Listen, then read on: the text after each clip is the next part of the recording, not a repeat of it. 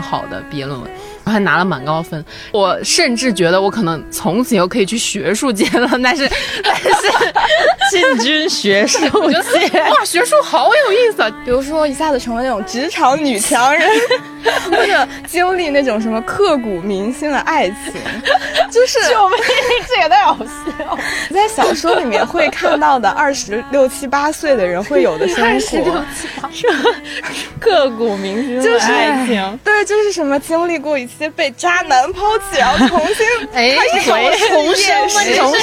我们得出的结论就是，人呢还是要做自己擅长的事情，但是至于你擅长的事情赚不赚钱，这就是命了。我真的觉得，如果现在让我回头看的话，我会觉得很多选择就是那一刻你突然觉得我就是想做这个选择，而不是一个规划好了、规划很久的一个选择。就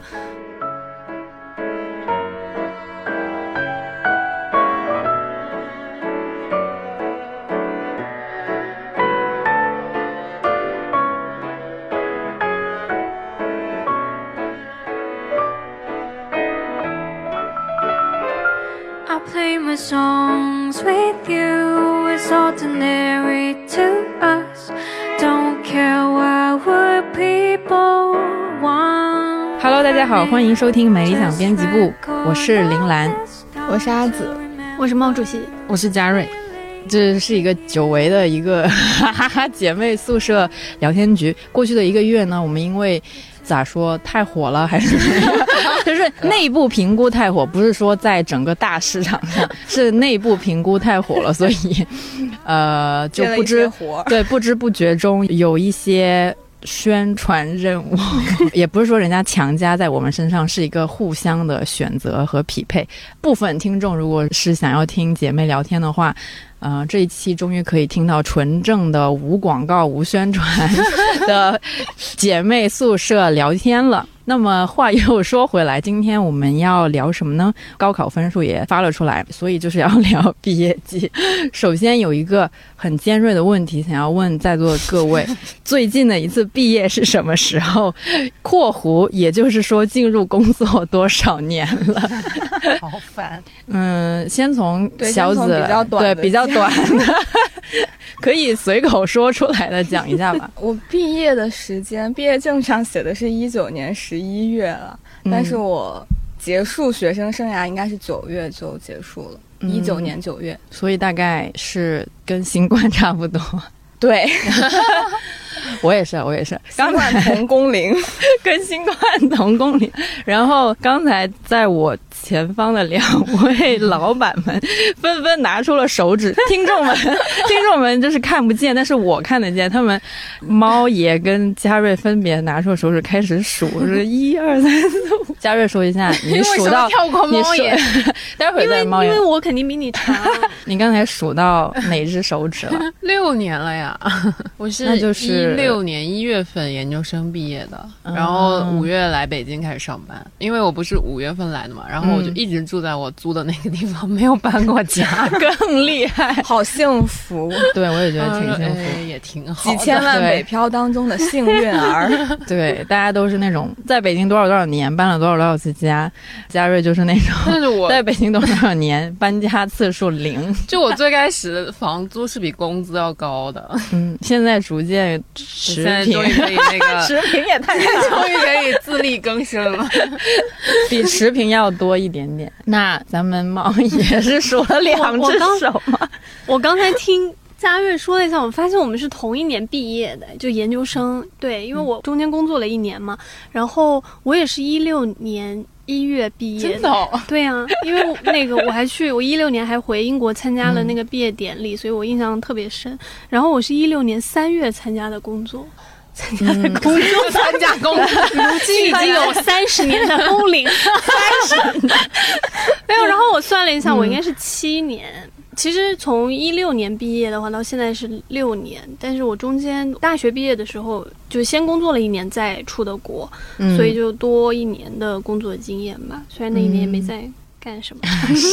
正经事儿嘛。对，我其实跟小紫差不多，我们都是一九年。我刚才听下来，发现我们基本上都是同年毕业，同年的进入工作，是这样吗？OK，然后现在是不然呢？那在你们看来，你你们是在乎毕业典礼等等具有仪式感的跟毕业相关的东西吗？就包括什么拍毕业照啊、毕业旅行啊，就是等等的这种。大学的时候还是很在乎的，嗯，因为我们那个时候有一帮同学五六个人嘛，关系特别好，就是那种从大一开始一起复习、一起考试，然后一起玩儿，又去过东北、去过哪儿哪儿的朋友。哎呀，我们学校就是那种六一儿童节放三个月假的那种学校，为什么？因为就是很早就放暑假了，所以美其名曰六一放三个月。嗯然后就其实早就考完试，然后早嗯、应该也很早就知道成绩了，但是是七月中旬还是七月初回学校办那个毕业典礼，嗯然后那个时候是个英式学校。听起来好山鸡，然后就会有那种 为啥？英式特别山鸡，美式没有那么山鸡吗？不知道，然后就会回学校就会有一系列的毕业的活动，我都忘了，反正穿那个学士服，然后还要戴那个什么帽子，对对对，那然后还有个帽子。要，扔起来拍照，对对对就那一套，然后宁波的夏天非常非常热，嗯。反正就搞那么一套下来，然后晚上就是跟大家吃吃喝喝，嗯。吃吃喝喝喝到半夜那种，然后坐马路边儿哭之类的。为什么要哭啊？其实那个时候我有点跟那个团体，就是我们知道我们要分开了，然后他们大部分人去、去伦敦上学，然后我要去丹麦上学，这个是已经知道的事实，所以就是当时就哇，他们要去一个地方，但是我要去另外一个地方，然后是完全完全不同的，就。嗯，现在回头看，就是完全人生就由此岔岔开。开，，他们开始年入百万，对，人家在上海就是先落户再买房，然后就是各种外资银行，哇哇哇哇哇！对，没，关系，你你六年没有搬过一次，对有什么可比性吗？就 就挺好的呀。我觉得是因为那个时候跟朋友关系比较好，所以比较在意这些仪式啊什么。然后后来研究生毕业就非常简单了，就是考了个分拿出来，然后拍了个照。那大家研究生都是随便读读吗？啥叫随啥叫随便读？我考试很辛苦的，就是读研究生读完之后就是 没有，就想问一下，是不是都像我一样，没有很艰苦，生活哭很死了，好不好？我 我真的是超级讨厌听到那种说法，说嗯英国的研究生是哇特别水的，因为我们只有一年。对你知道把对很容易研究生压缩在一年，真的是一件很痛苦的事情。嗯我就觉得我研究生那一年比我大学四年甚至高中 都要努力的多我也是，就是很认真，你就从来没有这么认真的过书的感觉。所以压缩到一年的话，它会所有课非常密程跟什么集非常密集。就是比如说放一个月的假，但是你那一个月你要交四篇小论文，就是你根本没有时间出去玩什么去放假。这还是在如果读的课没有考试的情况下。英国是很变态，它是放完假回来考试，回来交论文，就相当于那个假期你就是要复习，让你写论文的，根本不是让你玩儿的。哇哦，对，好吧，那确实是挺难的耶。而且我觉得蓝妹可能没有那个感觉。我呃我没有说英国研究生水的意思，不，我是想说，就是他们语言不适应嘛。我自己是觉得嗯国内的大学体制和你要去一下子衔接到国外的研究生体系，反正我自己啊，就嗯。只是我个人感受，因为我大学的时候实在是玩的太快了，我不知道为什么，我好像整个从就高等教育吧，就整个大学到研究生，整体的给我的一个感觉就是着急和慌忙、匆忙。嗯差不多就是这种感觉。因为我可能比较特殊，我是大三那年出去交换了一年，所以呢，像我们那个专业的话，它其实有很多必修课，还有专业课，就重要的专业课，其实全部是在大三。但我大三的时候又快乐的在日本 水了一年，所以我所有的专业课都堆到了大四，所以我整个大三之前我都没有感觉到任何学习的紧张，那时候就好快乐，我真的是 就每天那都每天在学校快乐地干嘛？谈恋爱啊！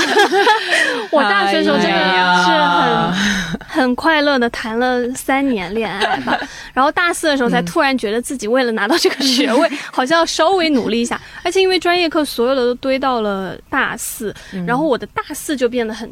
交集，所以我其实对毕业的感受没有那么深，是因为当我的同学们他们已经在准备毕业的时候，我那时候还在着急的跟大三的学生在考试，因为正好他们那个毕业季拍毕业照啊，然后大家聚在一块儿的那个时刻，是我在认真的考专业课的时间，所以我那时候就没有太明显的毕业的感觉，就是参加了一个毕业典礼，然后那一阵我我现在有点忘记我当时忙着去干什么了，反正就整个毕业过程就特别匆忙，然后因为。我其实大学的时候很早就不住宿舍了，所以呢，跟宿舍同学我也没有那种要收拾宿舍、打个包，然后自己默默的走出校门跟大家再见的那种心情。反正感觉那个过程就是很快速的压缩在很短的时间内结束了。然后在英国的时候就更是了，从国内的大学去到英国那个学制，本来我也觉得应该是一个很轻松的事情。我好像从来很少为学业和那种教育 相关事情焦虑过，但是我在英国那一年真的突然让。让我意识到有压力，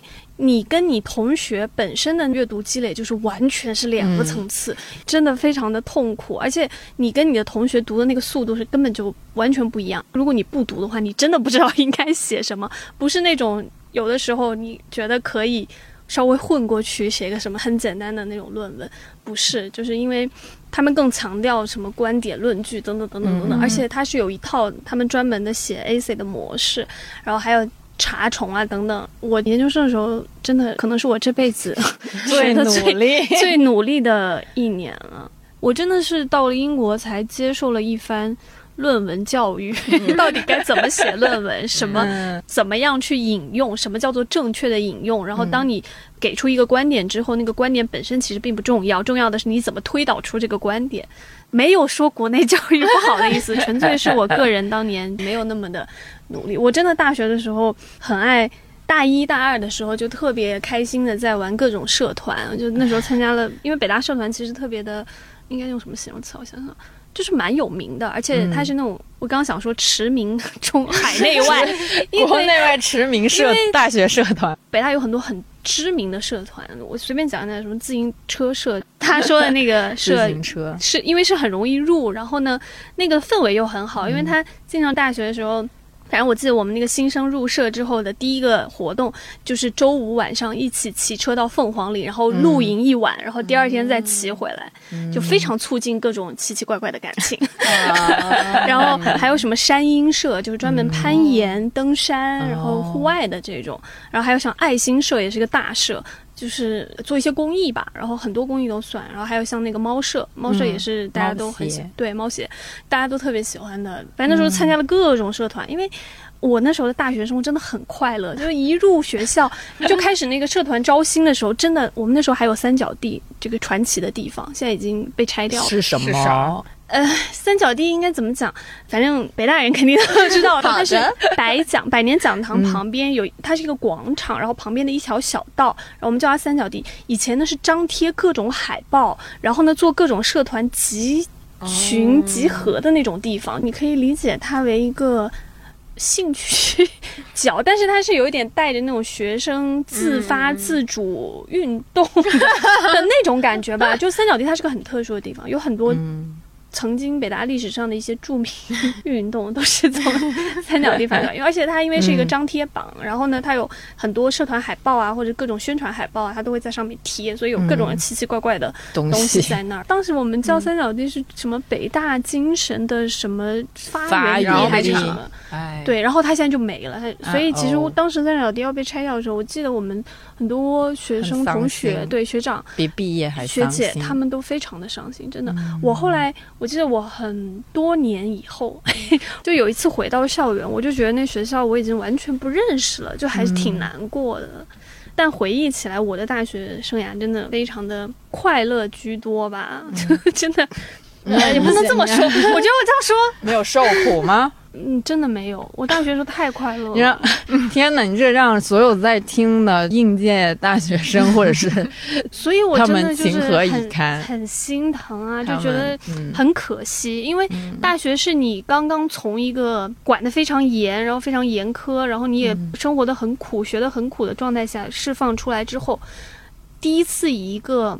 独立人格，自由人，真的就是以一个独立自由人格去接触面向这个社会上很多新鲜的东西的第一次接触吧。而且这个接触你其实是没有那么高的成本的，嗯。就相对于你比如说要进入工作之后，很多事情要你自己去承担不一样。我觉得大学还是有人给你兜底的，嗯然后你可以更自由、更自在的去享受一些、体验一些新的社会生活，好像不对，但是就嗯。体验一些新的生活嘛。那嘉瑞写论文吗？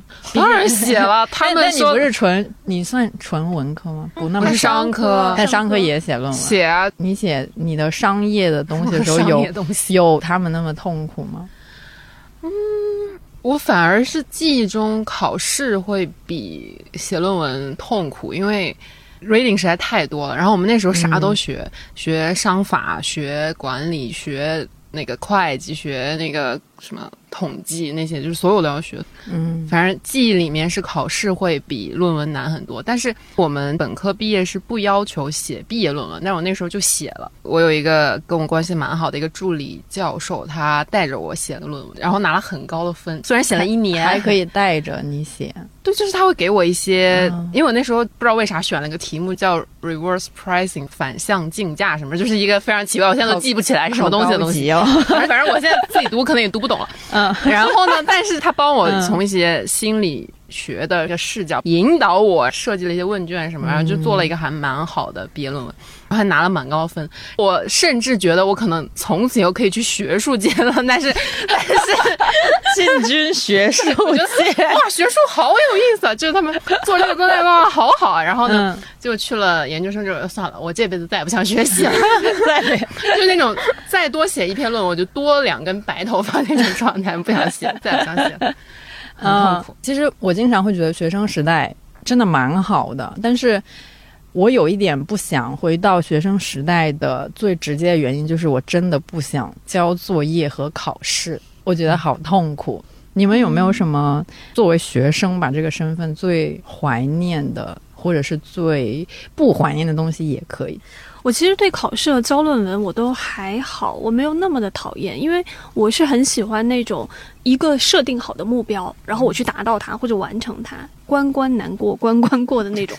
我会在那个过程中觉得是有成就感，然后是有进展的。我反倒非常怕的是我毫无目标，然后呢，我也不知道我接下来应该干什么，我应该达到一个什么样的点，我才证明我这一段是，就是我是那种攻克目标型的人。所以这个对我还好。然后，呃，回学生时代想要怀念的事情还蛮多的，除了美好的社团生活以外，以及那个 pass 生活 pass 掉 pass 掉 谈恋爱可以吗？也可以。啊但我想说的是，我最怀念的真的是我去日本交换的那一年。我们去之前还要上，就我们大二就开始上日语课，然后要准备。但其实我们的授课语言是英语。所以那个学制很有趣，那相当于是一个那种学校之间的嗯，建交、联谊那种，对对对，就是也是早稻田选到你们学校时候，对。达成一种互相对的对对对对关系，然后所以就很好，我们交着国内的学费，可以去上早稻田的课，就很快乐。会接触一些很可爱的教授。我当时在日本的时候，除了那个很可爱的会带哆啦 A 梦领带的老头子教授之外，我自己选的日本老师，他好像是。伯克利毕业的，他就是做那种什么新媒体还是传媒相关的吧，这种方面的研究。我印象中，我们那个班上的日本学生，他们很不爱讲话，就很不爱发表意见，只有当老师问，哎，嗯，某某同学，你有什么想说一下？对对对，才会。然后相对来讲呢，就国外，因为我们 Liber Studies 它是有点像，就很多国际部的那种交叉，所以有很不同来自各个国家和地区和不同文化背景的同学会坐在一块儿，不然就很有趣。像我这种不怎么在意当时那个场域或者是。教授阶级，我就很爱在 seminar 上乱举手，就是乱发言，大放厥词。但是那个日本老师就很好，他就很 nice。反正你不管讲什么，你都觉得他会认可你的观点，然后呢会帮你去一步步。反正就是个很 nice 的老师啦。我感觉我这一路接受教育的路上就很幸运，遇到了很多很 nice 很好的老师。然后他就那个好，不是说他人好，而是说他会又通过某种方式，或者是他的某一个授课，帮你打开一个不一样的世界，就让你看到一个不一样的视角。然后呢，会真的是带着你去思考，就是为什么我原来的理解和现在我接受的理解会不一样，然后会去看到那种差异，就是你会好像突然把一个事情，你本来一直看的是它的正面，突然有一天它带着你走到了后面，从另一个角度来看这件事情。我觉得真的对我来讲，教育可能最大的触动还是这个，但是真的特别看老师。我觉得我的留学生涯比较好的是我在进入大学这个体系之前，语言就已经准备好了吧，因为还是跟国内学的还挺不一样的。嗯，所以有条件的话，去读一下语言班蛮好的，对，多读个六周语言班非常幸福。真的，我太喜欢上语言班的时候，那个快乐真的是。为啥？因为大家都很没有那么大的压力，嗯。而且嗯。因为你先去嘛，你就可以玩儿。伦敦的六月呢又非常的好，我跟你说，就是非常幸福。什么？他会我跟我家教你写论文，就很好，非常常的快，而且其实会建议大家去读语言班，倒不是因为他有学语言，我觉得这个不是重点，是因为他真的会给你一段时间适应英国的生活，同时教你一些英国论文写作技对巧。论文写作技巧才是最重要的。而且我读语言班的那段时间，可能是我整个学生生涯过过的最快乐的群体生活。群体生活就是那种男女比例均衡的群体生活，因为是只有语言班才可以申请包餐的宿舍。包餐就是你早吗？对 UCL、早饭和晚饭可以大家都在餐厅一起吃，是在宿舍的一个餐厅，然后就会有一个非常好的场域，是那种社交场域，有语言班的同学，有在那边的本科生，还有那边快毕业的学生，大家就会每天在一起吃饭，然后周末的时候就一起打狼人什么的。或者是溜大街公园喝酒，那段日子我之前从来没有经历过，因为我是一个文科生。自从我选了文科之后，我的生命中基本上就是没有男性了，就是我一直在都是一群女孩子在一起。后来我终于感受到了一个男女正常的社交。其实学校好的一点，除了什么学业或者是师资这种东西以外，其实它校内的那种各种各样的资源都非常重要。比如说，要是你在一个很大的城市的话，就等于说你很有机会去获得一些比较较牛的实习啊，或者是你有机会认识一些比较牛的人。然后像图书馆的那个资源真的太好了，你有一个大学的那个身份，你是可以免费看非常非常多很贵的资料和文献。那如果比如说像干我们这一行，有时候写个什么东西就要需要查一些资料，然后你就会发现有好多资料它都要很贵的钱。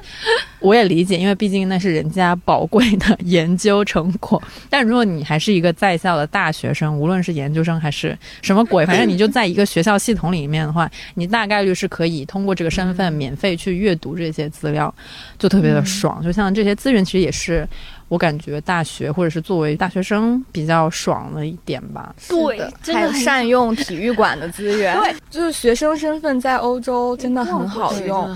火车票也会打折，什么都会打折，然后 博物馆都可以免费。最重要的是不用排队。我记得当时去卢浮宫排那么长的队，但是学生卡就可以直接进去。学生身份确实是蛮爽的，至少在国外来说，还基本上就是一种特权身份，真的，错因为他们就是会会默认你说，哎呀，学生很惨，穷很穷，学习又又强难，烈的求知欲。对对对，所以任何东西最多的可能性。对任何东西都会有 什么哪派来？student discount。在美国的话，有很多。真的有很多的衣服的店，你有学生卡，很多都可以打折。是是是当时乔木，我们的吴师傅去美国的时候，反正我就给了他一些些的小小的 tips。我说，你要是买那个店，你记得一定要去输入你的 student ID，因为是一定会有 student discount，八五折，不要白不要。想问一下嘉瑞同学，你是如何脱离学生这个身份的呢？什么时候开始觉得哦，我不再是个学生妹了？我在丹麦的最后一个学期，就是应该是从一五年，哎，反正有一个学期，整整一个学期，我都在实习，我根本没去学校上课。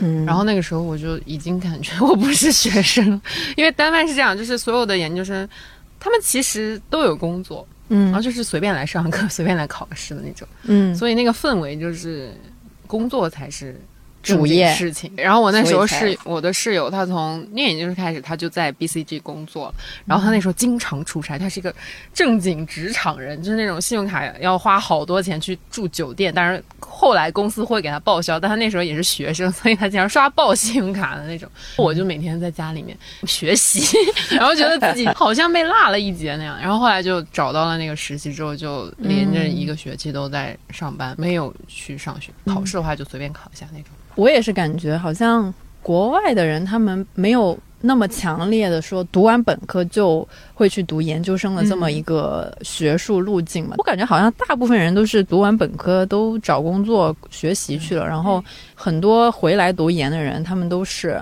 工作了一段时间之后，然后觉得需要再学一些东西，有的甚至是公司给出钱，然后让他们去再学习之类的这种，才回来读研究生，就跟国内的学习的发展的路径还是有一点点不一样。他们还是更快的要去搞钱，嗯，对，因为他们读书真的很贵，对他们来讲，而且一般本科的时候他们会有，如果家里不资助的话，其实大部分是贷款交学嗯。费，然后而且感觉很多国外的人，他们如果读研究生的话，好像都是想走学术道路比较嗯、对对多对，应该已经是笃定了要走学术对道路。感觉好像研究生对他们来讲，这个学历对他们来讲嗯不是一个工作的门槛，但嗯国内就是很现实的、啊。你就看现在就业环境，基本上都是研究生起步，就本科生要去找一份工作其实很难，因为你同时要跟研究生毕业的去竞争，然后同时他也会更想要硕士以上，就相对一些比较竞争比较激烈的岗位等等，就是国内会用这个来作为一个筛选门槛。嗯，就搞得像国外那个学历给内卷到国内去了。国外他们本地人倒没有那么那么的在乎更高的学历，嗯但是我们这边就莫名其妙的卷到了自己的国家来，那还挺 sad 的。小紫呢，有没有什么脱离学生身份的比较标志性的时刻，或者是一种事件都可以？好像没有一个非常标志的时刻，主要是我觉得我现在的状态也没有离学生的时候的状态 差得太远，你是说生活状态还是什么精神状态？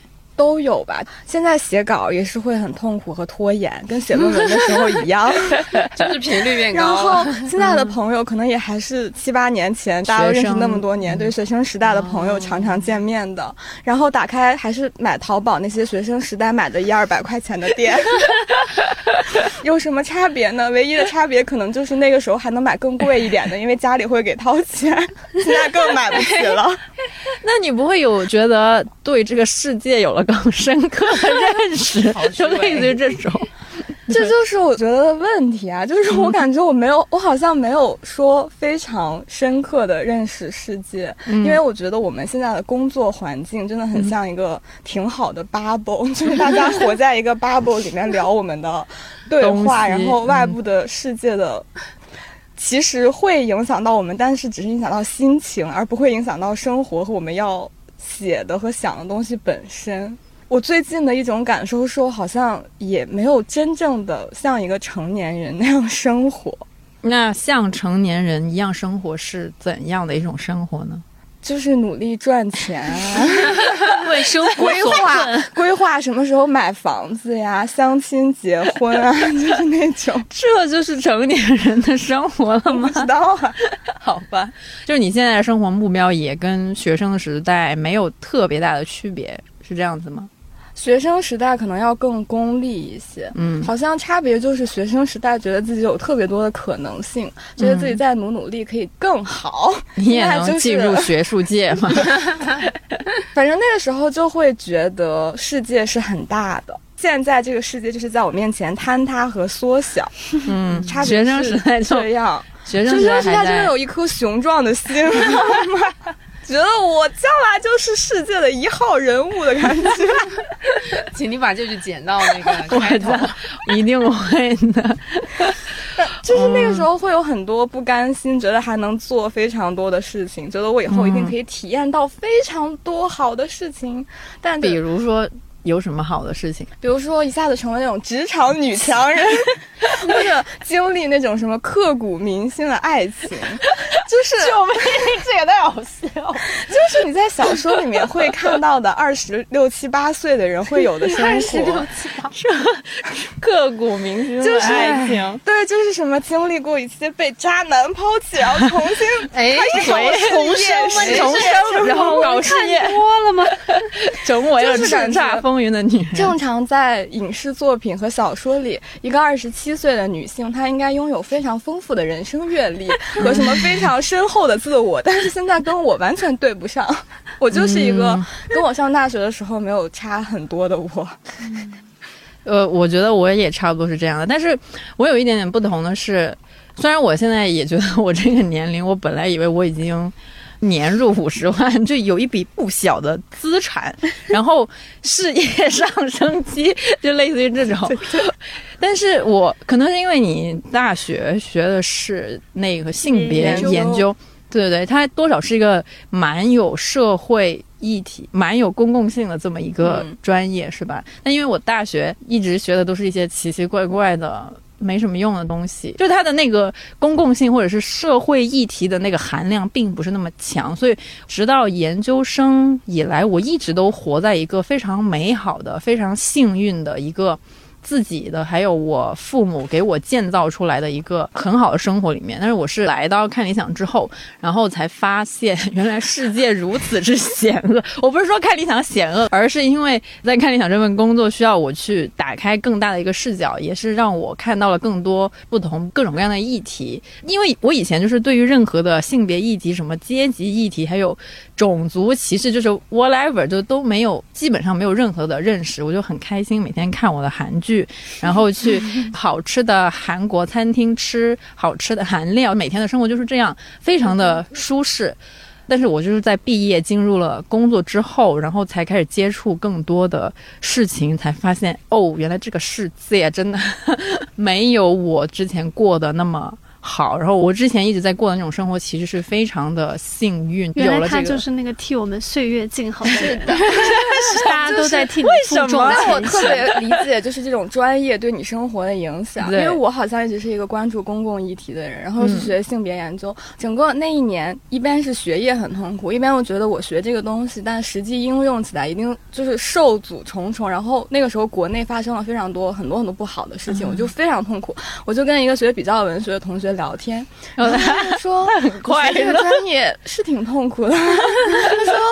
我们就不会啊，因为他研究的方向是什么六十年代的殖民地的什么黑人文学，大概是这种东西，太远了那个世界里，他就需要每天看书，然后读一些理论，把他的论文写好就好了。他完全没有那种我学的东西，但我用不到这个世界，为什么我在学这些，而这个世界在变成另一种样子的这种痛苦？所以，如果让我重新选择，我一定会选一个这样可以躲起来的专业。中文系什么的，中文没有躲的那么能躲，可能就是什么数学、物理。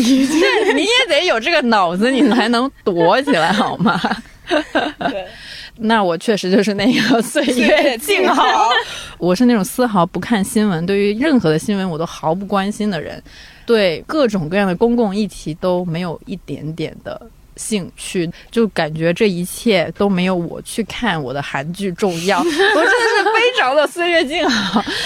哎，对对对，就比如说像最简单的那个女性意识的崛起，我感觉也是到了研究生后期，我要需要开始找工作了，我就会去关注很多不一样的行业大佬啦，然后关注他们的公众号啦，然后才慢慢的去发现了原来这个世界很惨烈。原来有那么多人替你负重前 行，没有错，原来远方有一个学 gender study，正在每天痛苦。那我就我的学业就还蛮开心的。那我在这里就奉劝大家，要是选专业，选一个岁月静好的专业的对，能躲起来的专业还蛮不错的。嗯，你们有没有什么那种像我这样的那种毕业前跟毕业后的大的转变吗？我大学学商科嘛，后来学品牌管理，回国之后进广告公司，然后就发现我靠，不是那样的，跟你学的不一样吗？就是它更血腥和土一点，实际工作什么叫土一点？大家比较 low。就是那些理论其实是很难应用在现在这个 social media 的时代的。然后呢，回来之后就所有的东西数据导向，然后你发现那个行业里面那么多虚假的东西。你也看到了一些丑恶的东西。对我那个时候，哎呀，你知道以前书本里面学的那种商业和至少就是大家还披着人皮，然后上班之后你见到的那些，我靠。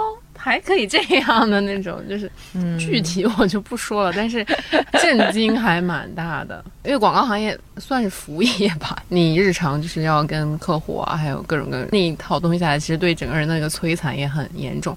然后其实现在已经不是早就不是广告的黄金时代了，就是它已经非常的往后了。所以那个行业，就是你看到他早年在里面获益的那一群人，现在在那儿呼风唤雨，然后你就看到哇，有一种。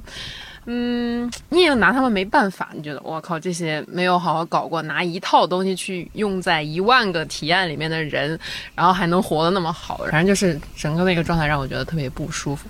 然后呢？也没什么文化，你你说行业没什么文化，对行业确实没什么文化。完蛋，你这一句话直接得罪整个 没关系，他们也不知道我是谁。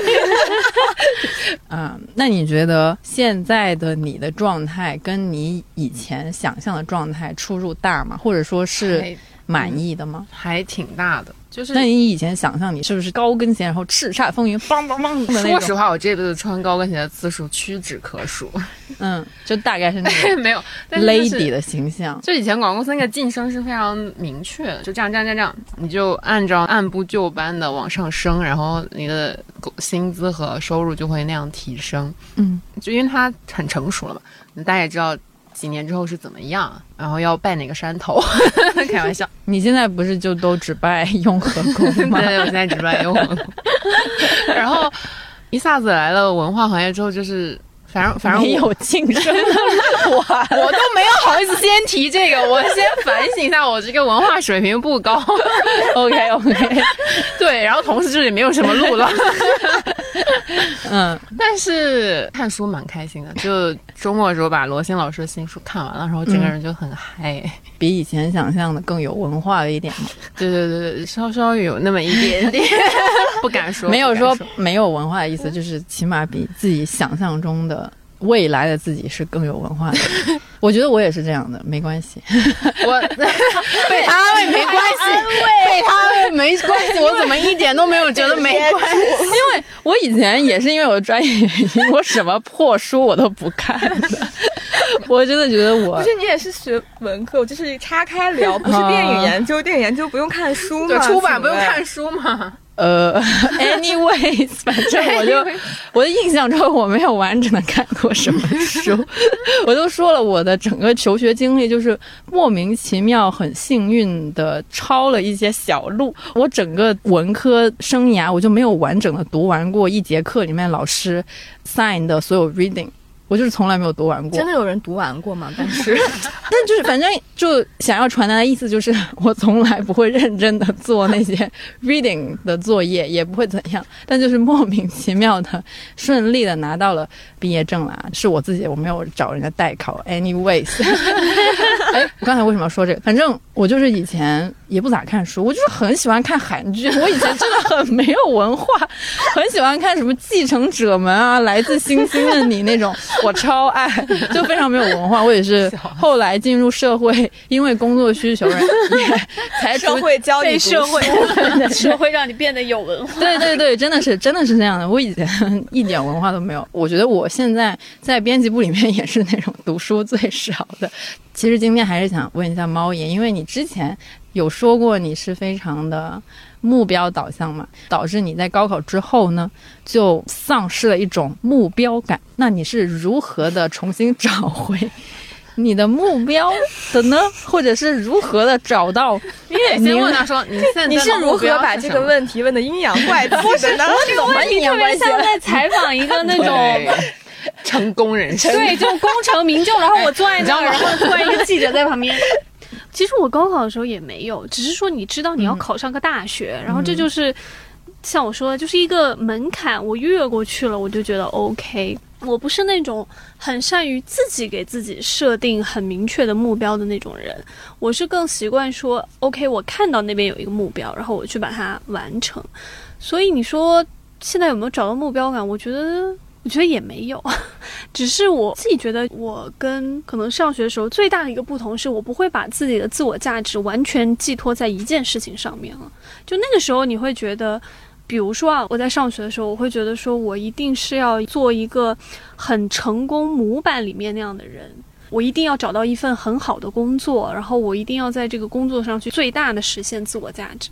但现在我就不会有这种苛求，就因为我觉得，首先。就目前的就业市场上来看，我没有觉得有哪一个工作能够，当然这是个人心态问题啊，这只是我纯粹的觉得没有哪一个工作能够真的让我觉得我能够最大化的实践就成就自己吧。无论从向内的这个来看，还是向外的来看，向外的就是说，呃，社会认定的那种成功，其实对我个人来讲，我会觉得，比如说工作，它其实就是我。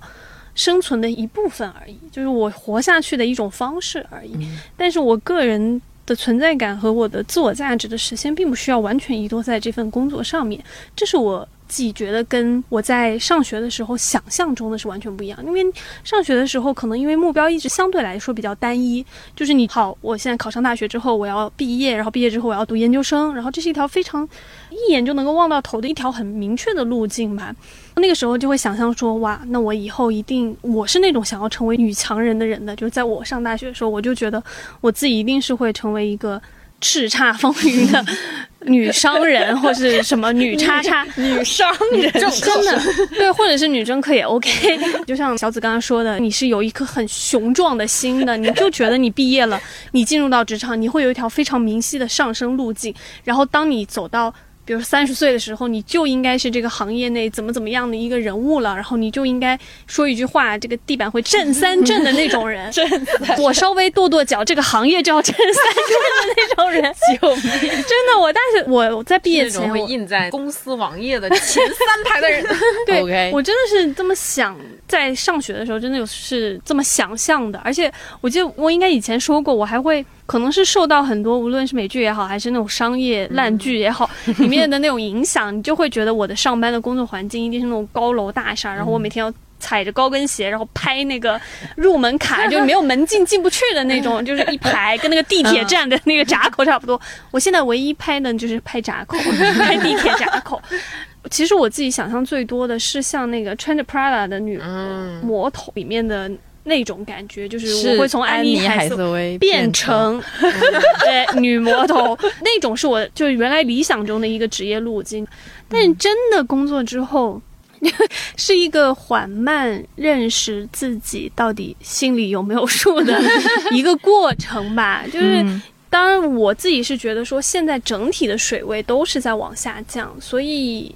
认清这个事实之后，其实你就不会再有那么强烈的一个欲望，说我一定还要怎么往上爬升。然后我现在最大的收获是，我会学着，我很感谢我刚入职场的时候，我一个算我工作的一个同事，一个小姐姐，不算小姐姐了，她算阿姨了。然后呢，我很感谢她，是曾经有一段时间我在工作中，我就是上一份工作，上一份工作的时候，我经常会因为一些很琐碎的事情吧，或者是一些。比如说工作中的问题啊，或是我觉得是跟领导的矛盾造成的那样的问题，非常的生气。我那时候就会心情非常的不好，既没有成就感，又没有就觉得我我为什么要做这个工作的同时，又会觉得非常的愤怒和耻辱吧。就某种程度上，我不知道能不能理解那种感情啊。反正就非常的不快乐。那个小姐姐她特别，就她其实是无意说的一句话，但是那句话真的对我后来的影响很大。她就是说你啊，还是太把。自我价值和自我实现放在你的这一份工作上了，然后我当时还很不理解，我说那我还能干嘛呢？我今天不就是在干这份工作而存活吗？那我如果不在这上面实现我的自我价值，我能怎么样呢？但他也后来也没有多说什么，可能因为受到疫情的影响确实比较大吧。我是这其中才慢慢悟到那句话为什么对我来讲这么重要，就是因为工作真的就是工作而已，它没有必要也不需要成为你。自我价值实现的唯一路径，不能说不是一条路径，只是说不能当做唯一路径。当你把这种自我价值实现分散开来，比如说我有更多更快乐的事情，让我觉得我不一定是那种功成名就，但是让我内心充实，或者让我感到了某种快乐，或者是某种有价值感、有意义感的时候，我就会觉得 OK。所以现在就会觉得说。工作上的很多问题啊，很多乱七八糟的事情啊，你都觉得它没那么重要，也没那么对我个人的影响也没那么大。就是你会想想看，大不了我就不做了，我还有别的人生路径可以去探索。这个我是觉得很重要的一件事情。虽然现在也没什么，就我还是依然胸无大志。我放下的是，我再也不想当什么女强人了。我更多的是向内去告诉，就问自己，我到底。现在做这个事情，我快不快乐？然后或者说，我觉得有没有价值感？然后如果没有的话，我可不可以找到另一件事情去补充这一块的缺失？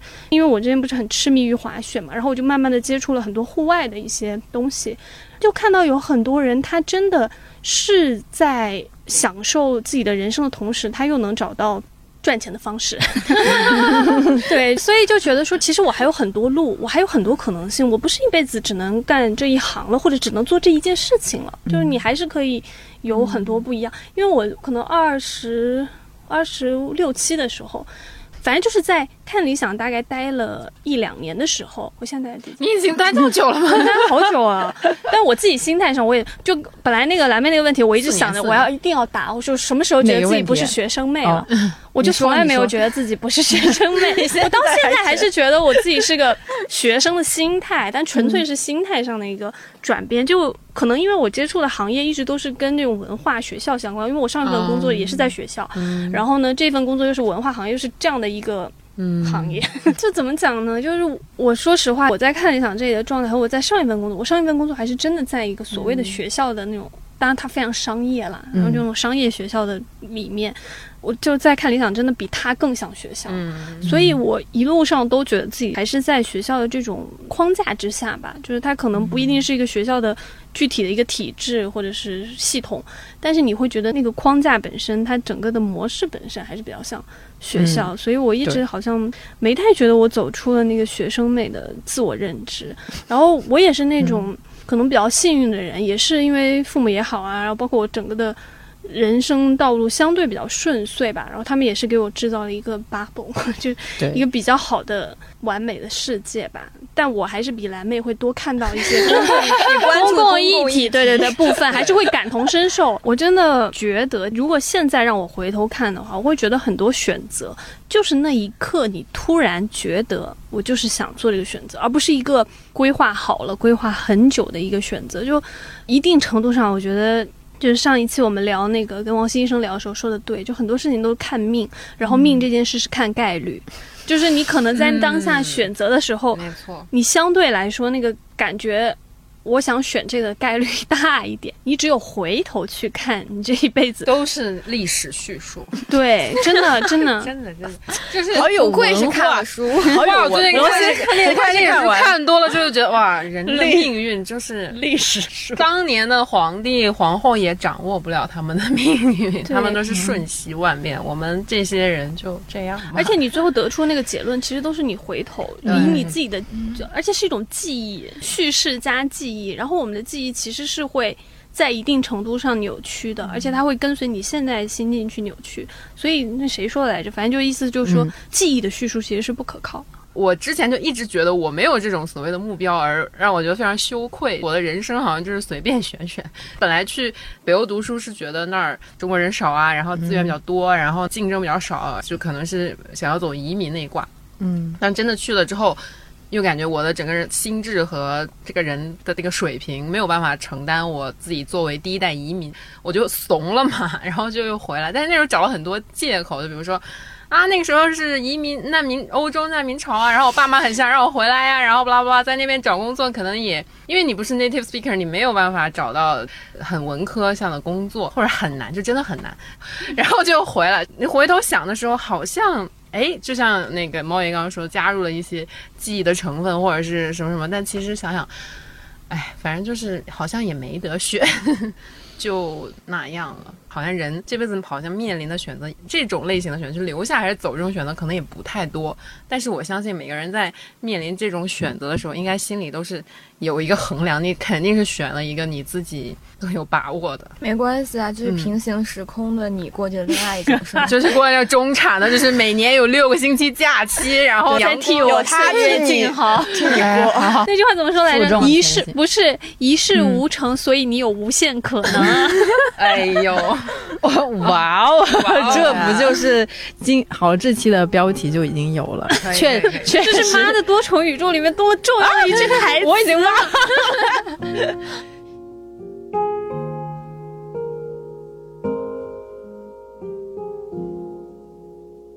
She'd take the world off my shoulders if it was ever hard to move.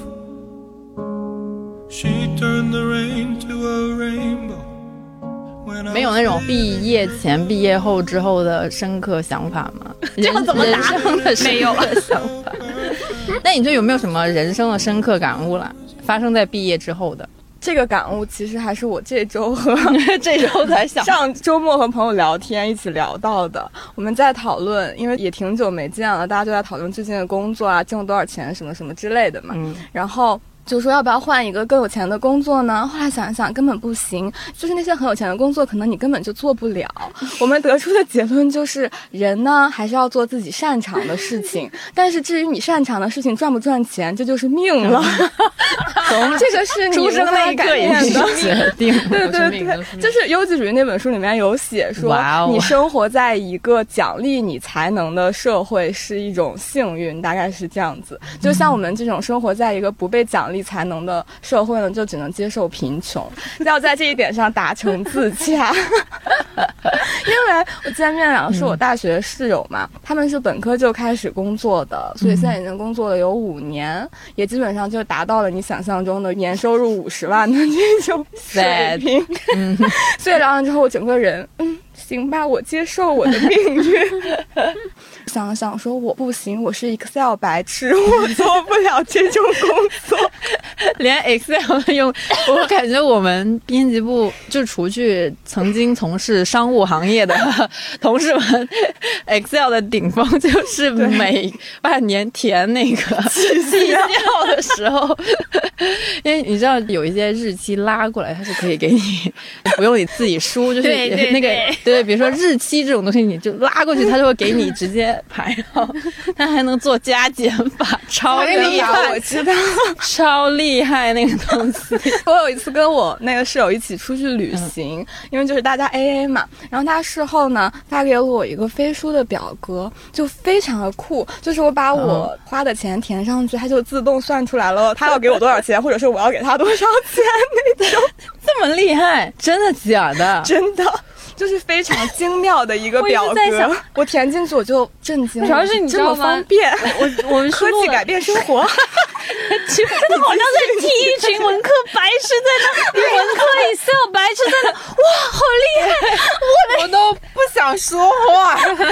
这里仅代表了小部分的文科生了，可能很多文仅代科生。表我个人水平。对，哎呀，我觉得有一个很重要的问题没有问出来。你在学校里学过的东西中，至今仍然有用或者影响着你的是什么？不局限于专业知识。我觉得我先说吧，那既然他们都沉默，你说，我觉得是我大学的这几年，包括研究生，把我变成了我现在的人那。你说的是你专业吗？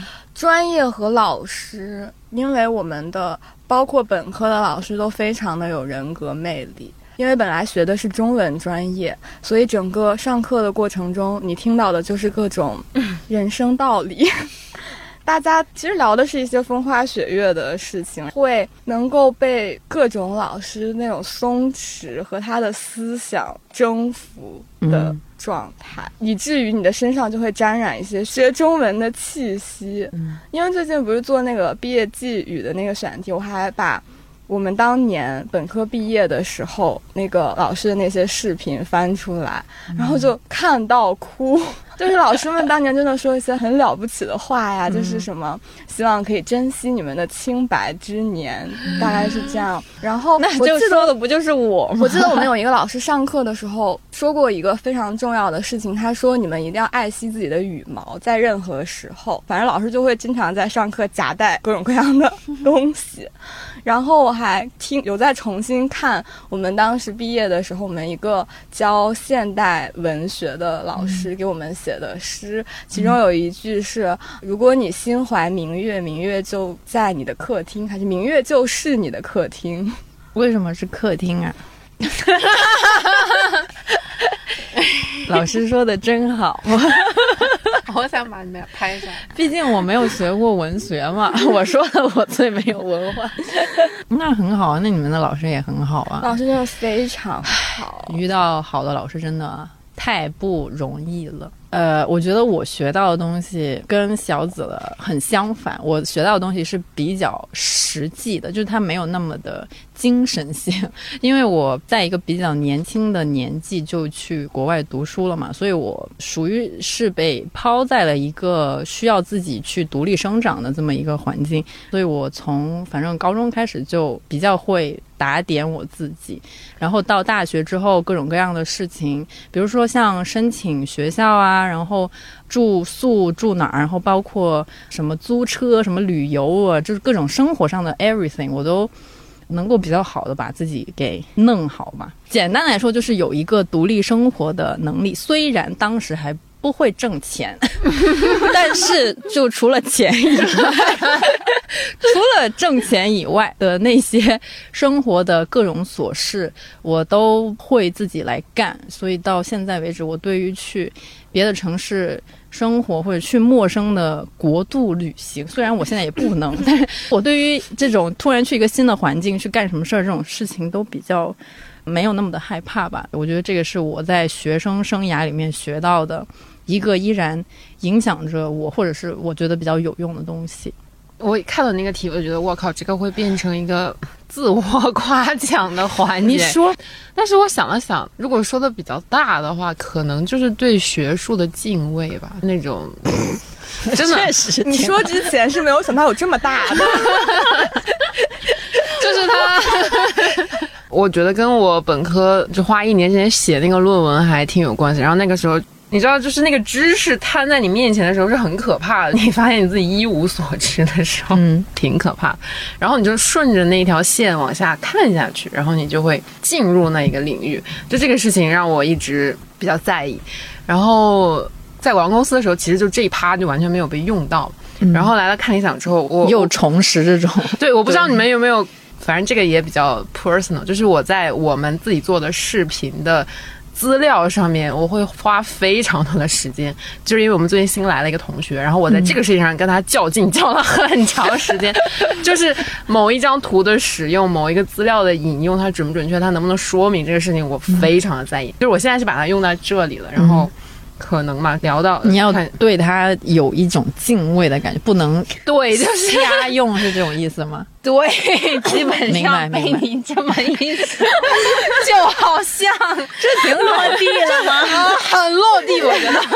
这解构了，解构了。结果没有，这挺好的，还是回到教育的，就是要正确的引用一切的东西没错，嘛。没错，没错。对，这也是一种对你引用的东西的一个人尊重嘛。家可以想出学术的敬畏这个大词，很不容易的，好吗？它落到了引用的规范性上，真是这就比如说我们太上次落地了吧有点不尊重人了吧？人家这个是叫做对，这怎么说呢？学术的严谨被你说成了对 引用的规范，都 就是一个范畴下的东西嘛，差不多了，反正就是差不多。会在这种奇奇怪怪的地方稍微较劲一点。嗯，学术的敬畏，比我的要好。最后，让我们让猫爷压轴听一下猫爷的解答。我压轴是纯粹是因为我真的不知道我应该说什么。就如果我我想这个问题的话，我可能会跟小紫答的比较像。嗯，他这一段受教育的过程，让我成为了今天我这个人的状态吧。但可能如果我要说的更具体一点的话，我记得我刚上本科的时候，那时候我们的我不知道是不是王吉思院长还是哎，你为他在我们这要上一个节目了，大家可以嗯。留意一下。对对对对对，我的 说好我的老广告，对，说好 无广无广，说好的 clean 版没理想。我的我的老院长终于要来我们这边开课了，是对我来说那他很认识重要的你吗他当然不认识啦，嗯 我当然光顾着谈恋爱的人，怎么可能去搞？哎哎，我刚本来想说，其实谈恋爱对我来讲，就是亲密我觉得也很重要，对也很重要。这个要早被教育，不然啊，真的就是因为当年上大学的时候经历了太多快乐的，不是经历了各种各样的情感，就是我经历过各种各样的情感的路径、过程、模式之后，我才能够今天意识到，就是亲密关系其实它在人生中其实是一个挺重要的东西。我以前从来不会这么想象，然后也不会，我一直就不是一个很踏实的人，但但但现在这个方面，对，但但现在的话，你看我这个稳定的，嗯，八年了都，对呀、那八年，真的八年了。我是非常建议大家在大学的时候尽情的去享受恋爱的过程，无论是暗恋、单恋、同性恋、异性恋，我觉得都可以。只有那个时刻，你会不带着很功利的心态去想说，我为什么今天要跟这个人在一起？那真的是一段你爱了就爱了。但我刚刚想讲的是，我刚上了大学的时候，因为我读的这个专业呢。嗯，它可能相对于其他专业来讲，会更早的接触到一些。当然，今天大家不会这么去提了，但当时我们其实很强调一个叫国际视野的东西，就是视野这两个字，是我记得我刚进本科，当时我忘了是哪一个我们的前辈或是老师，然后他在一个像 orientation 那种东西上面就跟我们说，其实呢，女学这个专业，说实话也教不了你什么东西，但是呢，他觉得最重要的是说，这个专业会帮你打开你的视野，这个确实是到现在为止让我觉得很受益的东西。视野就是你看待事情的视角，然后你能不能用一个更包容的心态去试着理解一些你不认同的东西，以及用一种更包容的心态去。感受这个世界本身，它是非常非常广阔的。然后每一个不同的文化，每一个不同的政治体系，每一个不同的人，他们之所以会今天形成这样的一个状态，以及他会说出这样的话，他会做出这样的一个决策，可能是他背后这么一长串的经历导致的。而你能不能用一种更包容的心态，或者说更不一定说更包容嘛，而是一种。更理解或者是求同存异吧，那样的一个心态去看待这些事情，而不是很激烈的。当你发现一个一种认知、一种观念跟你不同的时候，你就会很强烈的反感或是怎么样。最后我们 ending 呢，还有一个问题，轻松愉快。假如可以毫无顾虑的选一个专业，会选什么？毫无顾虑是指智力上也可以毫无顾虑。难道怎么呢这个不是前提吗？对，就是不受什么社会影响，也不受什么智力的影响。这个我一下就知道答案。你说吧，我想学你说建筑，你想学建筑嗯，哦，但我不行，我方方面面都不行。但我对但我就是很想学建筑，我就是对各种各样好看的建筑都非常着迷。嗯然后呢，我又觉得它是一个跟美和数学和和物理都很相关，它是一个很神奇的学科。我本来昨天想这个问题的时候，想的是我要学医，哦，就我一定要当一个神经外科的医生，哇，就那种可以开脑，然后你就想开一下脑吗？对，就是可能很想开人的脑吧，法医也不是不行，但还是想看到他有一些。活的，哇对，开一下活的，但如果说不考虑智力的话，不考 没有没有鄙视其他学科意思。但如果就刚才蓝妹一问的话，我突然想说，如果完全不考虑任何事情的话，我非常想学基础数学。嗯。哎，有没有基础数学这个说法？反正就是数学吧，就嗯就不是应用数学，也不是应用学科，而是那种就纯粹的每天做题，然后你要做一个纯粹的做题，因为我真的是受到很大影响，是最近听了一些科幻小说，然后有一本科幻小说，但我印象中那一本应该是叫《接触》，他就讲说，其实他很想讲的是人类的就信仰的问题吧，怎么从宗教崇拜，也就是无智崇拜，然后到有智怀疑，在最终出路可能是有智崇拜，就很现实的问题是，好像二十世纪还是二十一世纪，我们整体的那个科学发展，就是科学能够解释的事情越来越少，因为你科学之所以能够成立、能够发展、能够替代宗教，是因为它帮你拨开迷雾，然后给了你很多解释，然后你能够证实一些事情或者证伪一些事情，它才有价值、有意义嘛。但好像说科学发展到现在这个阶段，其实有很多基础科学它是相对比较缓慢的一个状态。接下去的话，你会发现科学能够解释的事情越来越少了。然后它里面就提到了一个事情，好像科幻小说很爱提这个事情，就是说你能够改变很多事情，比如说你可以改变地理，比如说修河道。比如皇帝修河道，其实就是一种改变地理的方式。然后说你可以改变，好像你可以改变物理，嗯这事情是不是听起来很神奇？但是他就说你怎么改变物理呢？好像说放在黑洞里你就可以改变物理的嗯一些定律或怎么样。然后那是科幻小说，我在这里不做那个什么。然后他说，唯一宇宙里面不能改变是什么呢？是数学。所以他说，如果有神的话，他应该是可以操纵数学的。我觉得这个事情，当时我听到的时候就说。炸了！就就 哇，因为他是用了一个很极端的故事，然后用一个例子证明说，因为他那个相当于是女主角，然后呢经历了一次外星生命的接触，但是呢那次接触呢。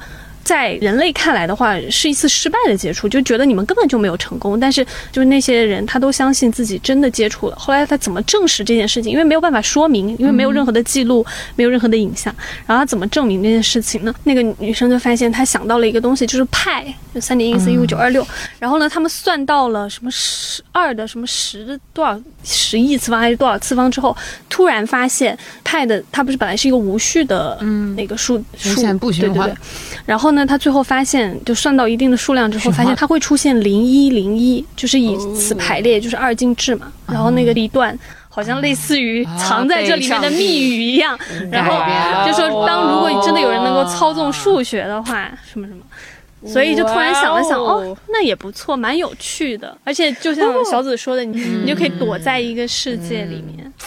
有趣的，来吧，请吧。我也是想学数学或者物理，但是数学既然已经被学了，那我就学物理，那我就学物理吧。对，因为我有一个朋友，就真的是在学相关，就是天体物理相关的一些东西，不过他还没有那么基础。他最近是在读研，他的工作就是每天去计算什么。恒星就是那种天上的星体，然后有一段对话，我之前还发了朋友圈，我特意找了一下，就是我们在讲一些非常现实的东西的时候，他就说导师让我找某种类型的天体，就是年轻的恒星，这是他每天要做的事情，我就觉得也太幸福了吧，就藏起来找年轻的恒星，这种生活我太羡慕了。都还挺浪漫的哈。你嘞？我的非常不浪漫，我想了两个，一个是身体方面的，因为我从来没有学会过控制自己的，应该说那个 英文单词叫 manipulate，叫什么说？操控哦，对，操控就是它比控制要更上一层。所以其实我是想学武功，但是更 normal 一点的、更简单一点的一个想法，就是想学东亚文化。嗯，一点都不特别，一点也不浪漫。东亚文化之中还要再学一门语言，对，就主要是想多学一门语言。学的好实际哦，就是你现在可以去学啊，这也可以啊。此时此刻给你报个班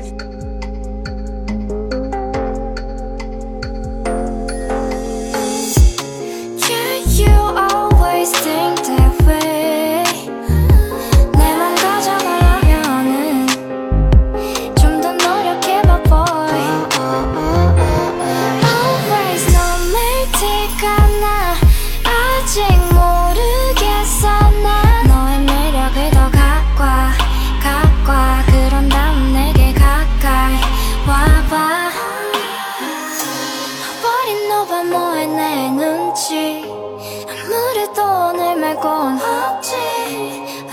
알아서 다 참고할 테니까 원하는 걸 말해봐. 조명 빛